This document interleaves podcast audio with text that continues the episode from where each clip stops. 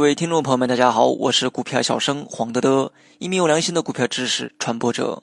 今天我们主要讲的内容是根据成交量判断卖出的时机。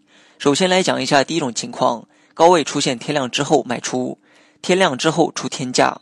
所谓天量是指某一个时间单位内的成交量为近期最大成交量；所谓天价是指某一个时间单位内的价格是近期的最高价格。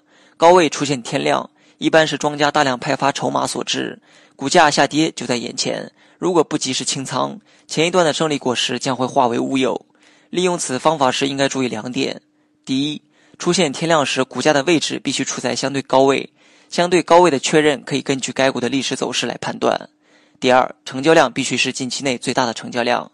接下来讲一下第二种情况：高位出现量价背离时，逢高卖出。成交量是股价上涨的原动力。成交量不足意味着买方不再看好，股价将出现回落，甚至是反转。价升量减与价跌量增都属于量价背离的现象。价格上升，但成交量并未增加，甚至减少，表明买方力量枯竭，股价上涨难以持久。此时为卖出的时机。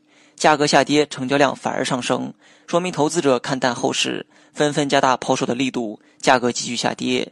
这是大势反转、熊市来临的征兆。此时为卖出的时机。学习更多实战技巧，你也可以关注我的公众号“股票小生黄德德”。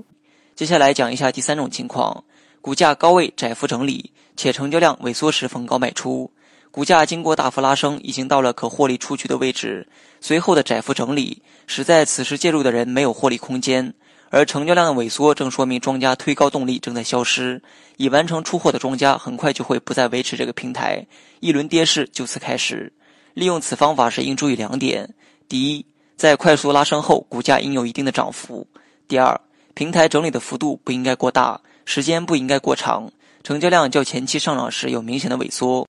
接下来讲一下最后一种情况：巨量打开涨停板时卖出。在涨跌停板的制度下，成交量与股价的关系是涨停量小继续涨，跌停量小继续跌。如果某只股在涨停时没有成交量，那是因为卖方惜售不愿意卖，所以才没有成交量。第二天饥渴的买方会追买，股价将会继续上涨。如果当日的涨停板成交量明显放大，说明卖方抛出意愿强烈，买卖力量正在发生变化，股价有望下跌。短线投资者应该在成交量放大并且破涨停板的第一时间选择卖出。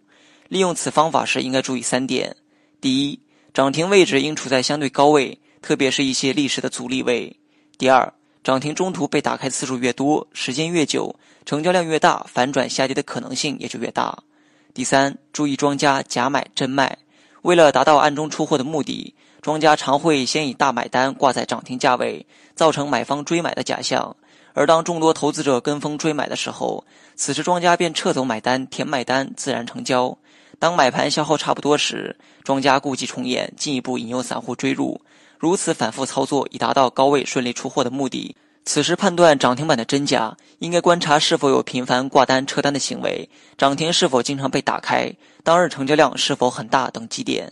好了，本期节目就到这里，详细内容你也可以在节目下方查看文字稿件。